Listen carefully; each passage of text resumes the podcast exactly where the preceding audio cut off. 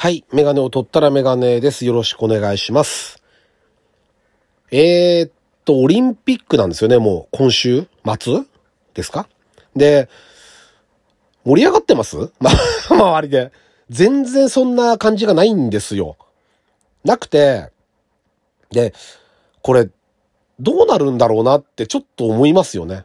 あの、この温度感のまま進んじゃって大丈夫なのかなとか、まあ、始まっちゃえばまた変わるんだろうなとか、いろんなことをこう思いつつ、まあ、その話をちょっとメインでしようかなと思ってるんですが、あのね、一つね、ちょっとね、あの、思ってることがあって、あのー今ね、我が家は自治会の役員をやってるんですよ。10年ちょっとぶりに回ってきたのかなで、あれはもう周り版でこう役員をやっていくんですけど、うーんとね、皆さん、まあ地域とかによっても全然違うと思うんですけど、うーん、どうですかね？皆さん自治会とかって入ってます？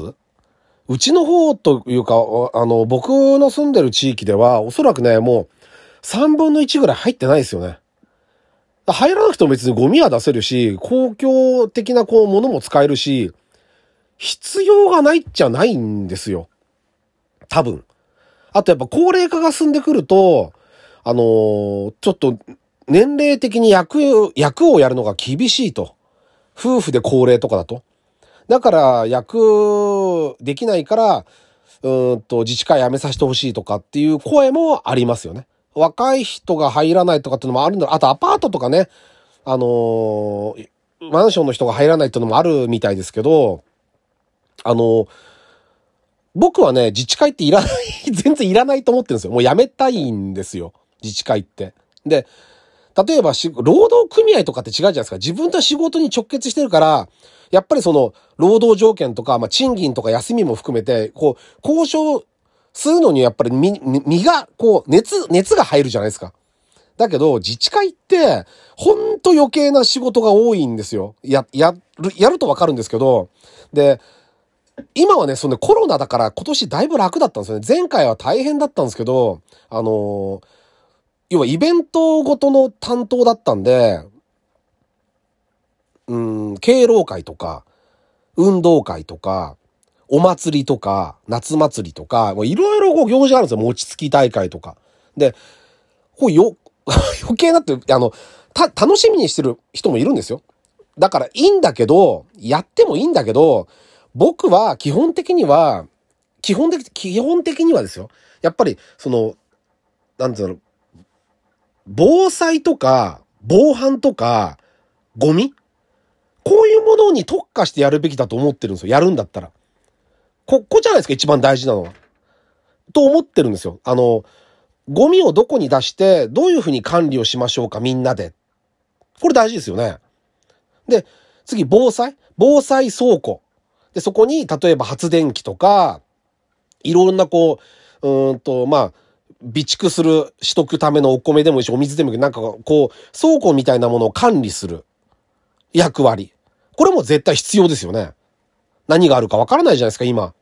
だから必要。で、防犯。これはよくあの、意味がないっちゃないのかもしれないけど、あのーまあ、おじいちゃんおばあちゃんがやってるパターンが多いけど、あのー街の見回りとかをしてますよね。子供たちの小学生が、うん登下校するときとかに。で、あれって、実際じゃ、じゃね、刃物持ってき、持った男が乱入してきたら、あのおじいちゃんとおばあちゃんたちは多分何もできないと思うんですよ。実際ね、あのね、僕も防犯のパトロールってやったことあるんですけど、あの、前回役員だった時に、その時に、この、これ歩き、歩きながらもうほとんど僕以外全員おじいちゃんとおばあちゃんなんで、僕が最若手ぐらいだとまず30代だったから。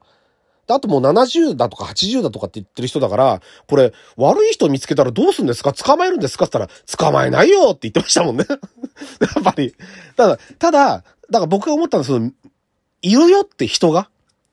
住宅地の中とかだから別にそんなにこう、何？怪しいようななんか、そういう感じはしない場所なんだけど、完全なこう家の中、住宅地の中歩いてくんで、だけどやっぱり人の目があるよっていうのを見せるのは悪いことじゃないですよね。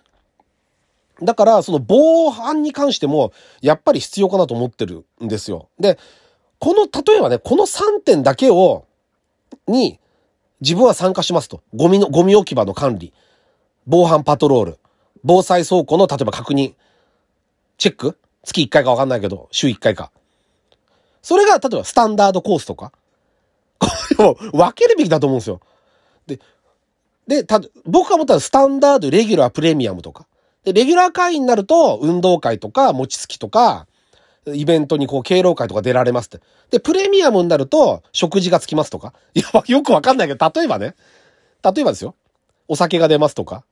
運動会って。運動会に行くと、プレミアム会員の人は、プレミアムな席に、こう、招待されて、弁当が出ますみたいな、あのね、ニーズが違うんですよ、みんなそれぞれ。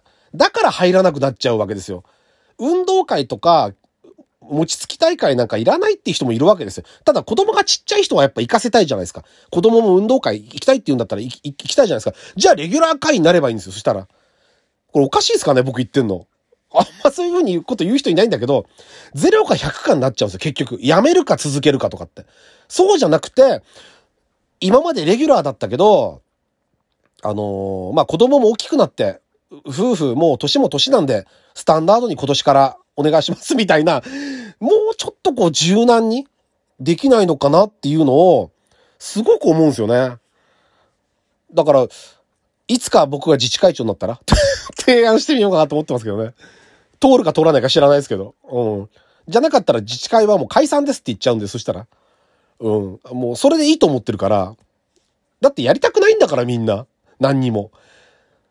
やりたくない、あのね、やりたくないけど、行事参加したいっていうのはおかしいじゃないですか。大、そもそもが。だから、やりたくない人がこんなに多いんだったらやる必要ないんですよ、結局。やりたい人が別の団体作ってやればいいだけの話で。っていうふうに僕は思いますけどね。もっとこう細分化してニーズに合わせたやり方で、うん、さっきの3点以外はね、特にゴミとか防犯、防犯防災に関しては必要だと思うからみんなに入ってもらいたいと思いますよね。そこの管理だけは。みんなで助け合わなきゃいけないし。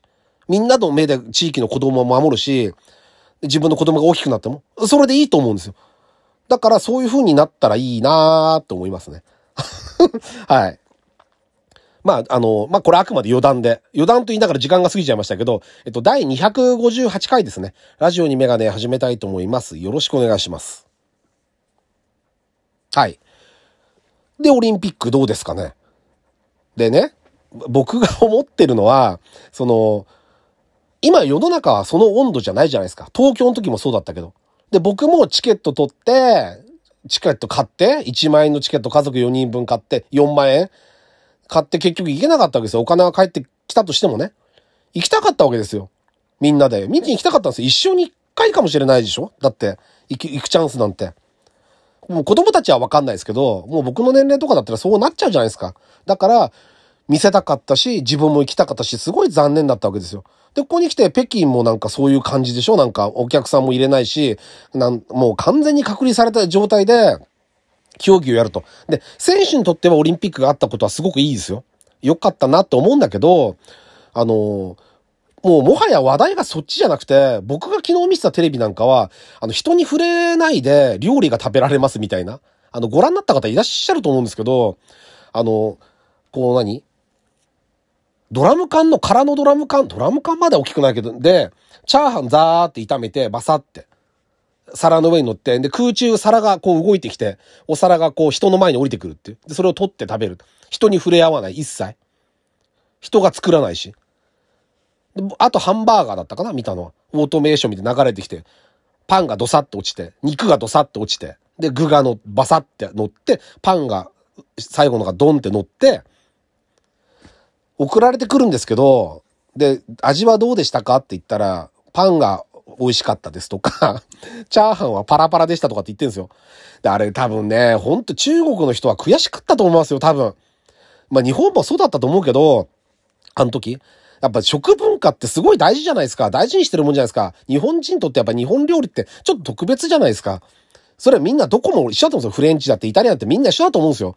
で、中華の人も多分、中華料理も同じようにそう、ね、大事で、で、中華の、もう、一流の達人を集めて、あの国だったら多分そういう風にできるでしょう、きっと。で、一流の食材集めて、うんと、みんなに振る舞いたかったと思うんですよ。これこそが中国の食文化ですよって。それができなかったっていうことが本当に残念だったろうなと思いますよね。ったああなっちゃったあ、だってあれだって、もうなんか、だって、あれって僕が、大昔、僕が40年ぐらい前に、例えばですよ、少年の頃、子供の頃に思ってた未来があれですよね。